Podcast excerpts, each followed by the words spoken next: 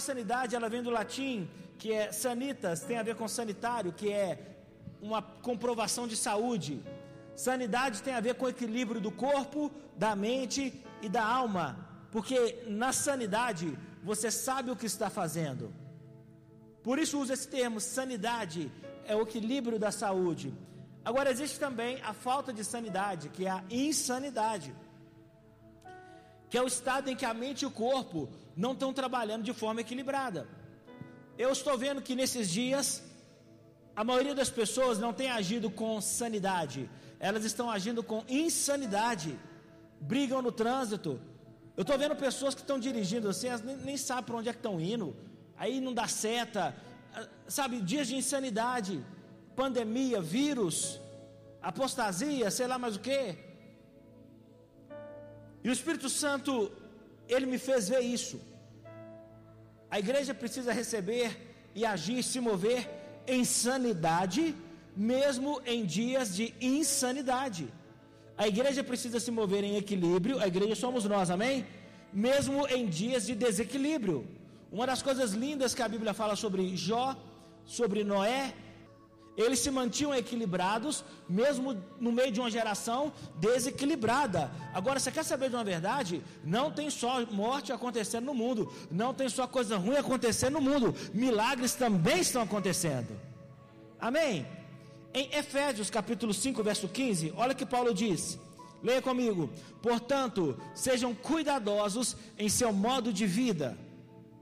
Sejam cuidadosos não vivam como insensatos, mas como sábios. Aproveitem ao máximo todas as oportunidades nesses dias maus. Não ajam de forma impensada, mas procurem entender a vontade do Senhor. Olha que versículo poderoso. Paulo fala diretamente sobre os impactos de uma vida desequilibrada. Por isso que ele diz: vivam de maneira cuidadosa Vivam de maneira cuidadosa, é uma recomendação para nós. Irmãos, eu sei que dinheiro está difícil para todo mundo. Eu sei que é normal que pessoas desistam do ministério, desistam da igreja, mudem de igreja, esquece Jesus. Mas o que Paulo está dizendo é: sejam cuidadosos no seu modo de vida, sejam cuidadosos no seu modo de viver. E ele também fala sobre oportunidades que os dias maus nos trazem. Acredite no que eu estou dizendo, em Cristo, até os dias maus têm oportunidades. Em Cristo, até na crise, existem oportunidades e Deus quer abrir a nossa mente para isso. E ele conclui dizendo: não ajam de forma impensada. O que é agir de forma impensada? Sem medir as consequências, sem se importar com aquilo que você falou vai causar. Procurem entender a vontade do Senhor, mesmo que isso te traga desconforto. Vou repetir para você entender. Procure entender a vontade do Senhor, mesmo que isso te traga desconforto. Michael Brudot disse o seguinte: como discípulos de Cristo, somos chamados a um estilo de vida que se eleva acima das impossibilidades. Se nós somos discípulos de Cristo, quantos discípulos de Cristo tem aqui? Você tem certeza? Você é um discípulo de Cristo? Nós precisamos estar acostumados ou influenciados a um estilo de vida que se eleva acima das impossibilidades. Existem coisas impossíveis com as quais nós temos que lidar nesses dias. Enfermidade, portas fechadas, ausência de provisão, ausência de oportunidades profissionais. Como discípulos, somos chamados a um estilo de vida que se eleva acima das impossibilidades. Preste atenção, quando o salmista diz: A ti, Senhor, eleva a minha alma. Quantos já leram isso? Já leram? Ele está dizendo: Eu estou tirando a minha alma do nível da dúvida e colocando no nível da fé. Eu estou tirando a minha alma do, do nível da miséria e colocando no nível da provisão. Quando ele diz: A ti eleva a minha alma, ele está dizendo: Eu estou tirando a minha alma das minhas certezas e colocando na sua segurança, Jesus. Abraham Lincoln disse o seguinte: O campo da derrota não está povoado de fracassos ou fracassados mas de homens que tombaram antes de vencer. Isso é importante. Você não falha quando peca, você falha quando desiste. Entenda o que eu estou te dizendo, você é gente, sabia? Você é gente. Irmão, você pode chorar, você pode se deprimir, você pode ficar ansioso, você é gente. Você vai ter medo. A questão que a Bíblia nos propõe é que, mesmo com medo, deprimidos, depressivos, que isso não controle você a ponto de eliminar a sua fé. Por isso que a Bíblia diz: não andeis ansiosos, mesmo sabendo que andaríamos tendo ansiedades e crises de ansiedades. Mas a proposta da Bíblia é essa: não deixe que as emoções terrenas controlem e comandem o seu espírito. Tem pessoas que elas começam a perder a cabeça porque elas dão muita razão, muito lugar ao desespero. Grava bem isso aí, olha o campo da derrota não está povoado de fracassos ou fracassados, mas de homens e mulheres que tombaram antes de vencer. Irmão, no ministério tem desafios, na vida profissional tenho desafios, na minha família, no meu casamento eu tenho desafios, mas a questão é: Deus não me chamou para desistir, Deus me chamou para acreditar. No livro de Eclesiastes, capítulo 3, fala sobre 28 tempos: tempo de plantar, tempo de colher, tempo de abraçar, tempo de afastar, mas não fala do tempo de desistir, porque Deus nunca planejou esse tempo para mim e para você, amém? Mateus 16, 24 diz: Então Jesus disse aos seus discípulos: Esse versículo podia ter sido mais docinho, mais carinhoso, esse versículo podia ter sido mais legal. Jesus, ele não está sendo docinho igual eu fui ontem. Ele está sendo direto. Grave o que eu vou te dizer. Deus não está preocupado com o seu conforto. Deus está preocupado com o seu crescimento. Deus não tem compromisso com o seu conforto. Deus tem compromisso com o nosso crescimento. Por isso, Jesus está dizendo: se alguém quiser acompanhar-me, quantos aqui querem acompanhar Jesus? Quantos querem acompanhar Jesus? Quantos querem seguir Jesus? Então, segura essa. Negue-se a si mesmo. Tome a sua cruz e siga-me. Tomar a sua cruz significa assumir suas responsabilidades. Como assim, pastor? Eu sou uma pessoa responsável. Irmãos, minha mãe está hospitalizada, como vocês sabem. Meu coração está quebrado por conta disso. Mas eu decidi assumir, tomar a minha cruz e seguir. Eu, isso é tomar a cruz. Entenda que você tem os seus problemas, mas não deixe os seus problemas te impedir de falar de Jesus. Não deixe os seus problemas te impedir de orar a Jesus e de crer em Jesus. Quando ele fala negue-se a si mesmo, ele está falando abra mão daquilo que faz parte dos seus interesses, mas não faz parte dos interesses de Deus. Nós nos tornamos uma geração tão mimada, tão mimada, que os nossos interesses é que representam a vontade de Deus, quando na verdade não é. Quer seguir Jesus? Tome a sua cruz. Quer seguir Jesus? Negue-se a si mesmo. E ele diz: siga-me. O que, que, é isso? Supere o que tiver que superar, mas obedeça à vontade de Deus. Às vezes você vai ter que seguir Jesus com uma oração não respondida. Acontece.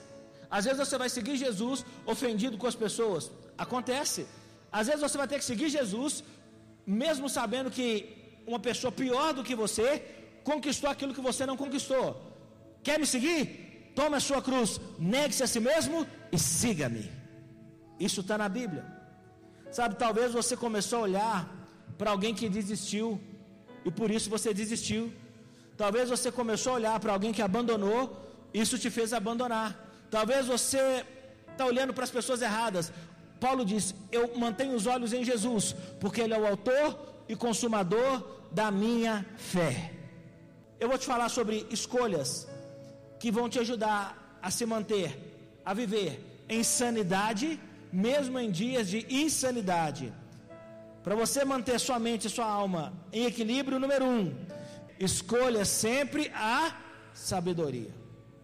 Viver de forma sábia, mais do que nunca, é a sua primeira escolha para ser aprovado na vida. Eu não falo de uma vida perfeita, essa vida perfeita não existe. Mas se você quer viver um tempo de sanidade, de equilíbrio da mente, da alma e do corpo. Sabe por que o seu corpo fala? Pastor é gente, você é gente. Vai ter dia que você vai chorar, vai ter dia que você quer desistir. Pode ser que você entre num estado de depressão. Eu não estou desejando isso, mas caso aconteça, lute, ore, igual essas pessoas fizeram. se trate, busque os caminhos que Deus colocou na sua vida para te melhorar, para te ajudar. Use as pessoas, até profissionais, que Deus, que Deus disponibilizou para você. Porque quando você traz as coisas para um equilíbrio, para um eixo, quando você traz as coisas para o seu lugar, as coisas fluem. Antes de me expor, sabe, esse negócio de querer ser visto é complicado. Eu precisava fincar raízes, sabe, fincar raízes, me mover por sabedoria. Tem muita gente talentosa se estrepando, tem muito pregador ungido e talentoso caindo. Eu não quero ser mais um que cai, você não pode ser mais um que cai. Eu não sou o herói dessa noite, irmãos. Eu estou levantando heróis essa noite. Eu não quero acabar esse culto e sentar, olha, aquele herói da noite, que pregação, que mensagem. Ontem eu terminei de pregar, eu fiquei atendendo gente, dando autógrafo no livro. Isso não move o meu coração. Efésios 5,15: Sejam cuidadosos em seu modo de vida. Não vivam como insensatos, mas como sábios. Viver com cuidado não é viver menos, mas viver melhor. Não viva de qualquer forma. Não viva de qualquer forma. As pessoas estão ansiosas, as pessoas estão mais tristes, as pessoas estão mais reativas. Essa pandemia mudou o mundo para sempre. Sempre pergunte, antes de tomar uma decisão: essa é uma decisão sábia? Antes de meter a língua em alguém, essa é uma decisão sábia? Antes de comprar ou não comprar, você precisa se perguntar: essa é uma decisão sábia? Já existem pessoas demais, insanas, na sua família, no seu trabalho, na sua rua. Não seja mais um. Você é responsável pelo seu crescimento. Haja com sabedoria. Decida, escolha sempre a sabedoria. Deixa eu te dar um exemplo sobre uma pessoa que não agiu com sabedoria. Quando já ouviram falar de Ló? Já ouviram falar de Ló? sobrinho de Abraão. O nome dele só tem duas letras, L-O. Olha que fácil de assinar. Ló. Ontem eu fiquei assinando e perguntando: é, o seu nome é com quê? Porque tem um, a menina chama Poliane, mas a mãe coloca dois L's, um Y, um N, tanta coisa. Mas Ló era sobrinho de Abraão. Imagina você ser sobrinho do pai da fé. Já pensou? Imagina se o seu tio fosse o pai da fé. O tio de Ló era. Ló tratava Abraão como um filho. Abraão não tinha um filho até aquele momento, então ele substituiu aquela imagem, aquela figura, por esse menino chamado Ló. Deus havia feito uma aliança com Abraão. A única pessoa no planeta Terra, grava o que eu estou te dizendo, a única pessoa no planeta Terra que tinha uma aliança com Deus era Abraão. Nenhum outro homem tinha. Então, se Abraão enriquecia, Ló também enriquecia. Se Abraão crescia, Ló também crescia. Se Deus estava com Abraão e Ló estava com Abraão, Abraão também era protegido. Mas chegou um momento de insanidade na vida de Ló. Preste bem atenção. Chegou um momento de insanidade na vida de Ló. Ló virou para Abraão e disse: Eu vou me separar de você. Preste atenção. Como que uma pessoa em sã consciência decide abandonar o pai da fé? Olha que falta de sabedoria. Eu vou me separar de você. Abraão era uma pessoa madura. Abraão era uma pessoa experiente. E pessoas experientes nunca pedem para ficar, quem pede para sair. Grava isso. Pessoas experientes e seguras da promessa, pessoas que têm uma promessa, nunca pedem para ficar, quem pede para sair. Na hora, Abraão virou para ele e falou assim: Cara, escolhe qual lado você quer ir. Ele olhando as campinas do Jordão, região de Sodoma, para lá que eu vou, Abraão. Abraão falou: Vai na fé. Deus te abençoe. A coisa deu tão errado na vida de Ló que até a mulher dele morreu de um jeito esquisito. Você conhece alguém que morreu porque virou uma estátua de sal? Não, mas a mulher de Ló virou. Tem gente que tudo, tudo de esquisito acontece na vida dele, já viu? sabe, é, é sempre uma confusão. Todo mundo no trabalho é ruim, aí todo mundo na, na família é ruim. Eu não vou falar o nome, mas eu fui no velório de uma pessoa. Chegando lá, os familiares dele me cumprimentando e tal, mas ele não. Eu falei, deixa eu falar um negócio com você. Vamos velório aqui, por que, que ninguém te cumprimenta? Ah, não, aquele ali é ruim, aquele ali é enrolado, aquele ali é fofoqueiro. Eu falei, você é o perfeito. Você, deve ser, a Madre, a Madre Teresa, purinha. As coisas começaram a dar errado na vida de Ló. Ló viveu um tempo de insanidade tão profundo que a Bíblia diz que as filhas de Ló embebedaram Ló e tiveram filhas com o próprio pai. Olha que pesado. Por isso, nós não podemos viver de qualquer forma, e Paulo fala: não viva de maneira insensata, não viva de maneira insana, não viva como se nada tivesse consequência. Sabe por quê, irmãos? São momentos como esses que estamos vivendo que as pessoas fazem as piores escolhas da sua vida. Deus já havia declarado assim que estava do lado de Abraão, então Ló não podia ir para outro lado. Se Deus disse que estava do lado de Abraão, Ló deveria ficar ao lado de Abraão. Mas as pessoas insanas, elas não agem por sabedoria. Elas têm uma reunião com o próprio cérebro, elas têm um, um, uma DR com o próprio cérebro e diz: Ok, eu vou tomar essa decisão. E não pensam. Salmo 14, verso 2 diz: Senhor, olha dos céus para os filhos dos homens, para ver se há alguém sábio, alguém que busque a Deus. O Senhor olha dos céus para os filhos dos homens, para nós, para ver se há alguém sábio, alguém que busca a Deus. A sua decisão de vir aqui hoje é uma decisão sábia. A sua decisão de orar antes de comprar é uma decisão sábia. A sua decisão de buscar a Deus antes de tomar qualquer outra decisão é uma decisão sábia. Não se perca com as perdas, não se perca com a loucura e com o medo desses dias. Seja sábio, busque ao Senhor. Número dois, quer viver em equilíbrio em dias como esse? Agarre as oportunidades de Deus. No versículo 16, Paulo diz: aproveitem ao máximo todas as oportunidades nesses dias maus. Espera aí, o dia mal não é só mal? Não, para nós não. Tudo tem uma promessa. Irmãos, você não é fruto do acaso, você é resultado do poder de Deus. Eu vou te provar isso agora. Quando você estava no ventre da sua mãe, o poder de Deus estava ali gerando você. É por isso que o salmista disse: De modo assombroso o Senhor me criou, de modo espantoso o Senhor construiu os meus ossos no, no ventre da minha mãe. Você não é resultado do acaso, o poder de Deus estava no ventre da sua mãe. Você é resultado do poder. Paulo está dizendo: dias maus. Alguém está vivendo dias maus aqui? Ou só eu? Alguém está? Três, quatro, quatro pessoas, o resto está no céu, glória a Deus. E ele está dizendo: aproveite as, a todas as oportunidades nesses dias maus. Dias maus também trazem oportunidade de milagres. Dias maus também trazem oportunidade de crescimento. Dias maus também trazem oportunidade de oração.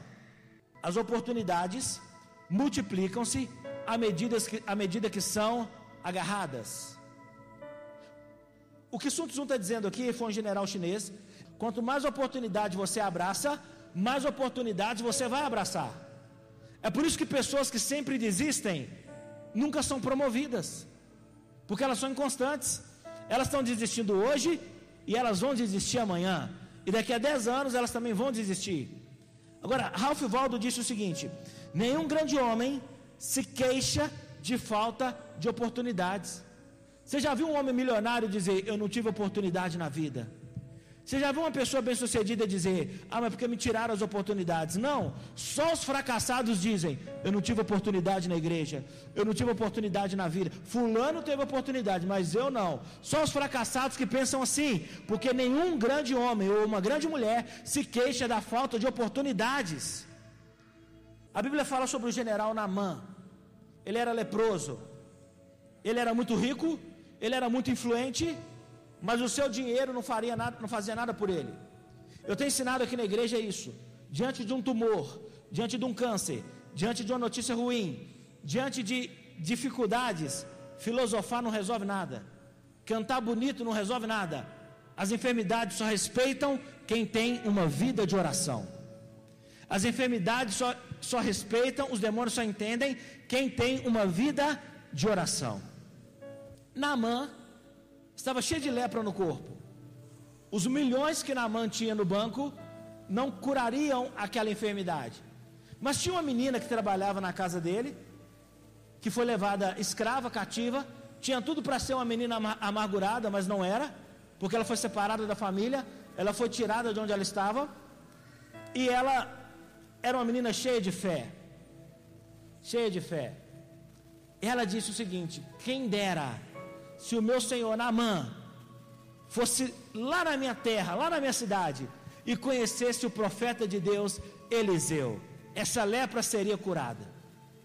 A mulher de Naamã ouviu aquilo, chamou ele e falou: Naamã, nós já tentamos de tudo, só não procuramos um profeta. Essa menina disse que tem um profeta lá na cidade dela, de onde vocês tiraram ela e trouxeram como escrava, e disse que esse homem pode te curar. Naamã juntou a comitiva dele, Naamã juntou tudo que ele tinha e partiu para a casa do profeta Eliseu. Só que quando ele chegou lá, Eliseu estava no seu dia de folga. Pastor também tira folga, amém, gente? É normal. Pastor não é obrigado a nada. Para com essa conversa. Eliseu estava no seu dia de folga.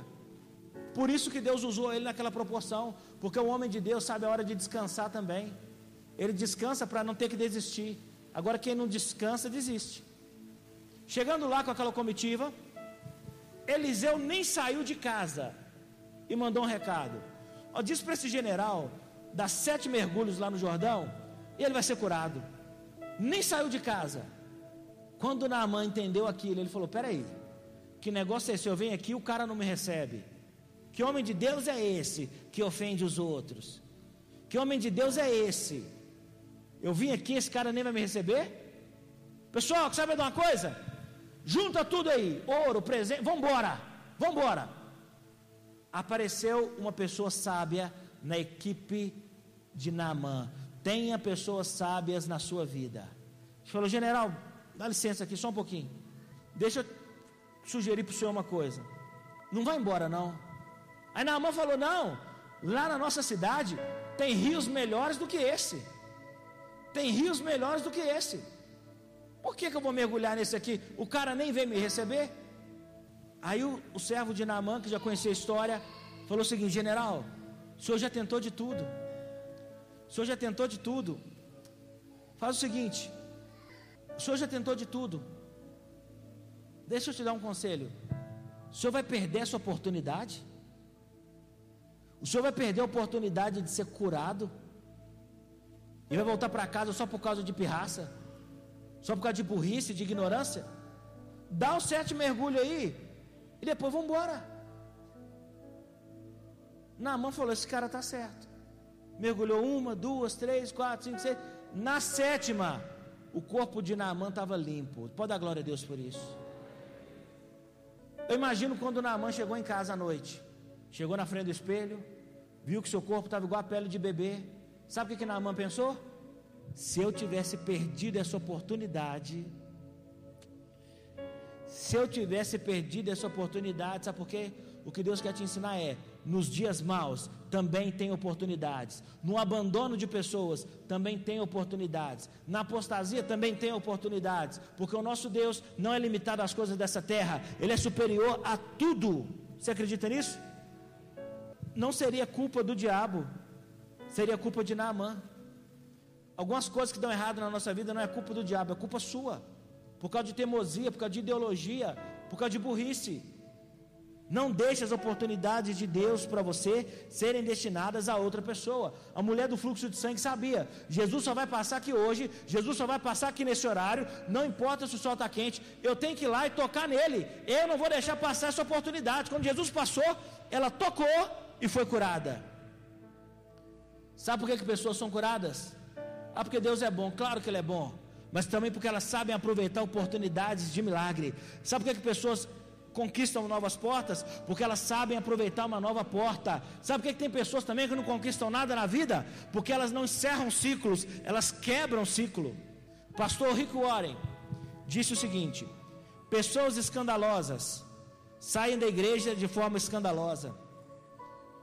Pessoas barulhentas saem da igreja de forma barulhenta, mas pessoas equilibradas saem de forma equilibrada. Pessoas justas saem de forma justa.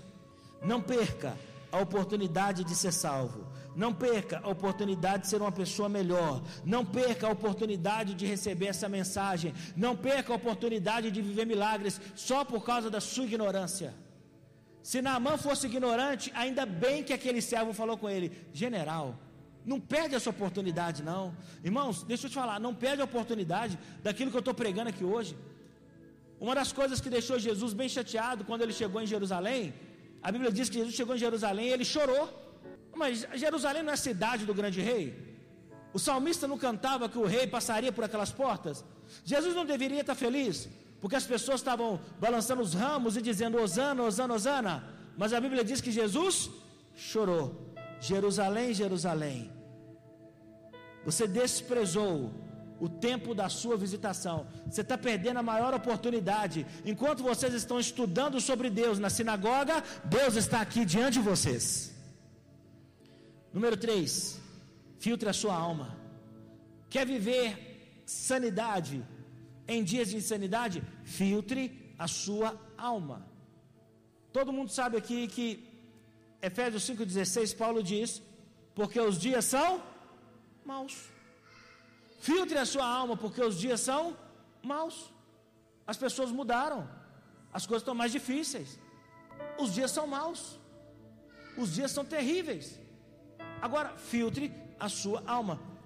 Meu pai sempre falou comigo, Brian, olha o filtro do carro, porque o filtro do carro ele consegue filtrar toda impureza não deixando que aquela impureza entre para quem está dentro do carro, contamine aquela pessoa. Agora, é impossível uma pessoa querer viver dias de sanidade sem filtrar sua alma, os seus pensamentos. Fuja de ambiente, lugares e pessoas tóxicas. Acredite no que eu estou dizendo. Existem pessoas tóxicas. Tem gente que deixou de vir à igreja porque alguém intoxicou ela. Tem gente que largou Jesus porque alguém intoxicou essa pessoa. Ela não filtrou, ela simplesmente contaminou. Ela aceitou acreditar naquela mentira. Analise e veja bem as situações e circunstâncias para você encontrar tesouros. Nós vivemos num mundo tóxico, irmãos. Sabe, meio de comunicação. Ah, estou vendo um seriado. Tem cena de sexo, prostituição e tal. Ah, tem, então não assiste. Ah, pastor, não, irmãos, viva longe do seu limite. Não fica caminhando perto do seu limite, não. Ah, estou assistindo um filme. Eu já saí de cinema, estava lá em São Paulo. A gente foi ver um filme. Na hora que o filme começou, eu virei para mim e falei: Vamos embora. Ela nem discutiu, a menina. Ah, mas vocês já pagaram a entrada. Eu falei: Agora é tarde. Eu não sabia que essa era porcaria de filme. Mas obrigado, menina. Você foi muito gentil. Ela agradeceu e tal. Porque agora, desintoxique a sua alma. Os dias são maus. É por isso que a igreja funciona como uma câmara de descompressão. Você vem intoxicado pelos noticiários, você vem intoxicado pelas fofocas, você vem intoxicado por tantas coisas. Chega aqui, o Espírito Santo faz uma descompressão, te limpa e você sai mais leve, mais, mais crente, mais fiel. Mantenha seus filtros limpos. Olha o que, que Filipenses Paulo diz. Filipenses capítulo 4, verso 8. Pensem no que é excelente e digno de louvor. Cuidem a praticar tudo o que aprenderam e receberam de mim, tudo que ouviram de mim e me viram fazer. Então o Deus da paz estará com vocês. Paulo está dizendo: pensa naquilo que é justo, pensa naquilo que é amável. Tem gente que só a pessoa está enferma, ela só pensa assim: vai morrer, vai piorar. Para com isso. Filtra a sua alma. Tem gente que diz para você assim, ó, sabe fulano? Fulano presta não. Você não pode acreditar de primeira. Filtra a sua alma, filtra os seus pensamentos. O Deus da paz estará com vocês, mas não com seus pensamentos terroristas. O Deus da paz é real, amém, gente? A vida é feita de escolhas. Aquilo que você escolhe ouvir, aquilo que você escolhe assistir, aquilo que você escolhe acreditar. Manter a saúde em dias doentios é questão de sobrevivência. Irmãos, isso é muito sério. Eu estou vendo muitas ações aí acontecendo no mundo e não são demônios, são desequilíbrios emocionais, desequilíbrios espirituais. Número 4. Para você viver sanidade em dias de insanidade, troque a aflição pela direção. Pessoas aflitas ficam igual barata tonta, elas vão aqui, elas vão ali. Por isso que Paulo disse: Eu não luto como se estivesse batendo no ar. Eu não faço isso. Entenda, troque a aflição pela direção. Efésios 5,17: Não hajam de forma impensada, mas procurem entender a vontade do Senhor. Eu vou sair, é a vontade do Senhor. Eu vou entrar, é a vontade do Senhor. Eu vou comprar, é a vontade do Senhor. Eu vou vender, é a vontade do Senhor. Procurem, procurem entender a vontade do Senhor, porque às vezes a vontade de Deus não vai te agradar.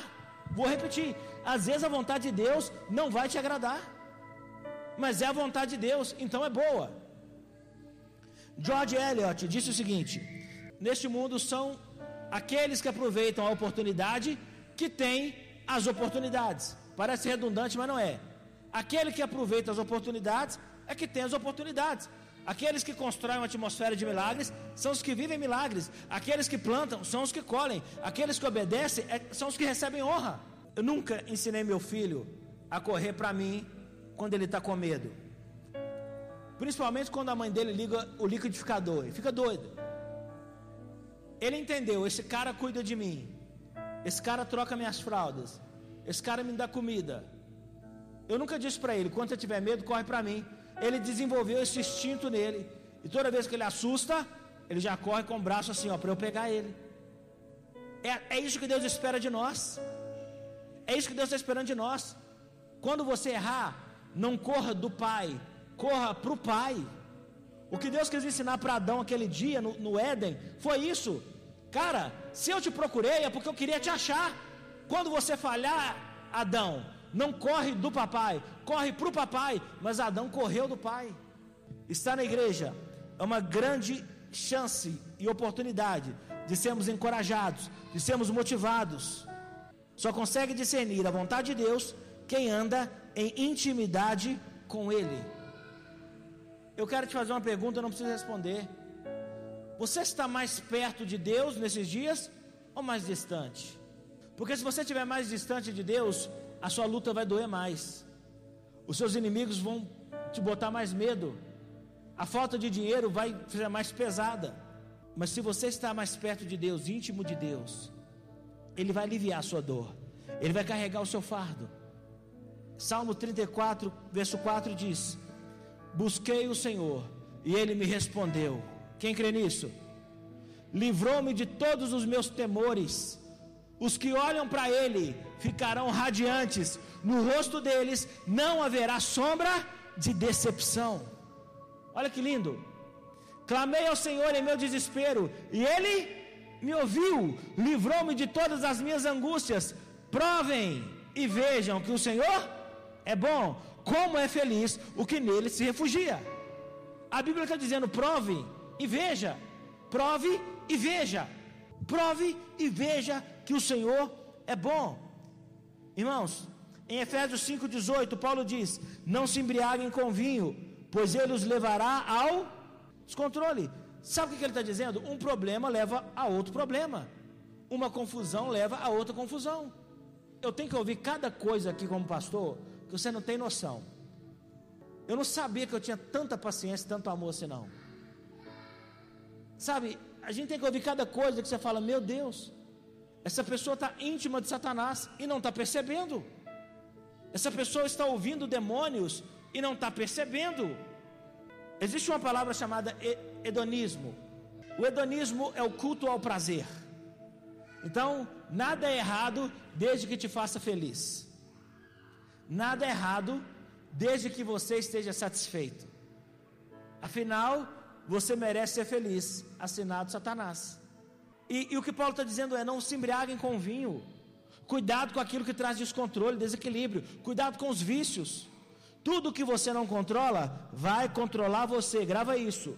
Se você não controla as suas emoções, elas vão te controlar. Se você não controla o seu desespero, eles vão te controlar. Se você não controla o seu medo, eles vão te controlar. Se você não controla a sua ansiedade, elas vão te controlar. Controlar.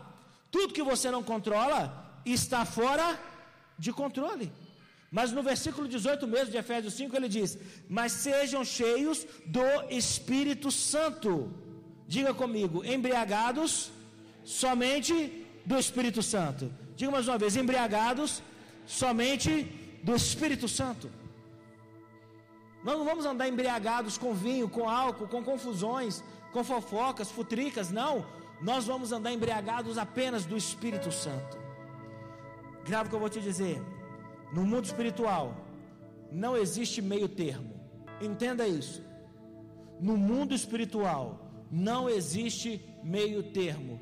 Se você não está na luz, está em trevas. Não, pastor, eu estou meio aqui, meio ali. Não, se você não está na luz, se uma pessoa não está na luz, ela está em trevas.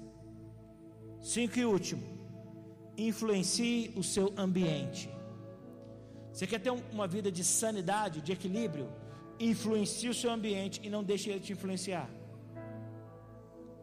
Às vezes lá em casa fica mais triste porque minha mãe não está lá mas eu não posso deixar aquela tristeza me influenciar. Eu vou influenciar o ambiente. Quem entendeu? Talvez na sua casa existem situações complicadas. Eu sei. Porque família é complicado. Mas você não pode deixar aquilo ali te influenciar. Tem pessoas que com uma conversa, uma reclamação, elas influenciam alguém. Satanás influenciou anjos no céu influencie o seu ambiente. Efésios 5,19. Vamos ler. Falando entre si, com salmos, hinos e cânticos espirituais, cantando e louvando de coração ao Senhor, dando graças constantemente a Deus, Pai, por todas as coisas, em nome de nosso Senhor Jesus Cristo. Como é que eu vou influenciar meu ambiente? Falando entre si com salmos. Eu levanto a mão e falo: O Senhor é meu pastor, nada me faltará. Eu saio andando na minha casa e vou dizendo: O Senhor é a minha luz, a minha salvação. A quem temerei senão o Senhor? Hinos e cânticos, cante ao Senhor na sua casa, cante ao Senhor no seu trabalho, cantando e louvando de coração ao Senhor, dando graças constantemente a Deus. Peraí, pastor, eu estou numa situação que eu não, eu não posso dar graça. Qualquer situação pode dar graças a Deus. Aí se estiver doente, agradeça porque não morreu. Se estiver faltando, agradeça porque não acabou. Sabe qual é a vantagem de estar no fundo do poço? Existem duas vantagens. Quem quer aprender? Duas vantagens de estar no fundo do poço.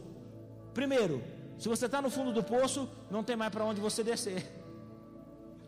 A primeira vantagem de estar no fundo do poço é porque você não passa dali. A segunda vantagem é que no fundo do poço você só consegue olhar para cima. Por isso o salmista diz: Elevo os meus olhos. Ele diz: Elevo a minha alma. E ele diz: Elevo os meus olhos para o monte. De onde virá o socorro? O meu socorro virá do Senhor, Criador dos céus e da terra. Influencie o seu ambiente. Quando Jesus chegou na casa de Jairo, ele disse: Saia. Peraí, Jesus foi grosso de novo. Quem influencia transforma realidades. Tem gente que é assim. Você é crente, amém?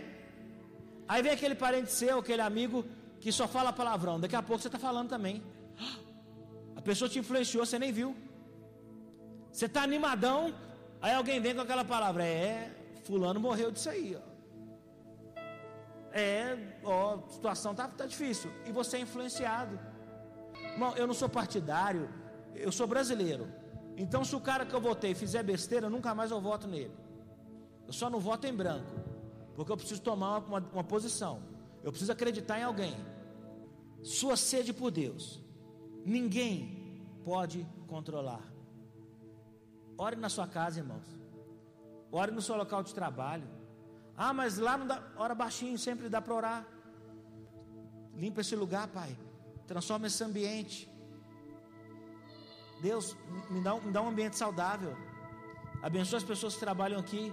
Me livra do mal. Murmurar é reclamar para a pessoa errada. Murmurar é reclamar para a pessoa errada. Eu posso fazer uma pergunta? Satanás pode resolver o seu problema? Sim ou não? Então por que, que a gente faz orações para ele? Porque murmurar é orar para a pessoa errada. Posso falar uma frase poderosa? A murmuração soa para Satanás da mesma maneira que a adoração soa pra, para Deus. Murmurar é adorar o fracasso. Murmurar, abra, desabafar. Desabafar é diferente. Tem gente achando que tem o direito de adoecer os outros porque ela está doente. Tem gente achando que pode deixar todo mundo desesperado porque ela está desesperada. Não. Em nome de Jesus, levante a sua mão e diga: Satanás, não vai me influenciar. Diga o pessimismo, não vai me influenciar. Diga o abandono, não vai me influenciar.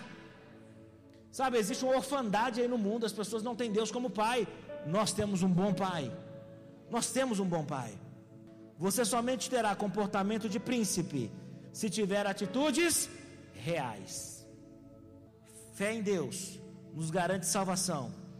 Confiança na liderança espiritual nos traz vitória. Josafá diz para o povo: creia no Senhor teu Deus, e vocês estarão seguros. Ouçam seus profetas e vocês vão prosperar. Eu não posso te mandar ter fé se eu não tenho fé. Eu não posso te mandar acreditar se eu não acredito. Eu não posso te mandar ler a Bíblia se eu não leio. Eu não posso te mandar orar se eu não oro. Irmãos, isso aí, em nome de Jesus, eu já me opus a isso aqui na igreja e vou continuar me opondo. Quem não lê a Bíblia não pode pregar para quem lê a Bíblia. É simples assim. É simples assim. Agora, qual vida você deseja viver? As pessoas estão insanas. Existe insanidade. Talvez você está esperando pastores puritanos. Não existe, não, irmão. Quer dizer, existe. Existe. Mas não são de verdade. Porque o Evangelho, ele nos tira do conforto e nos obriga a avançar. Dê graças a Deus por sua igreja te desafiar a ser um cristão melhor todos os dias. Dê graças a Deus, porque sua igreja te desafia a ler a Bíblia todos os dias. Dê graças a Deus, porque sua igreja te desafia a orar todos os dias. Dê graças a Deus, porque sua igreja te desafia a dizimar, te desafia a ofertar. Eu sei que tem pessoas passando situações difíceis. Não fique constrangido. Deus vai virar a sua situação financeira também. É o ano da virada.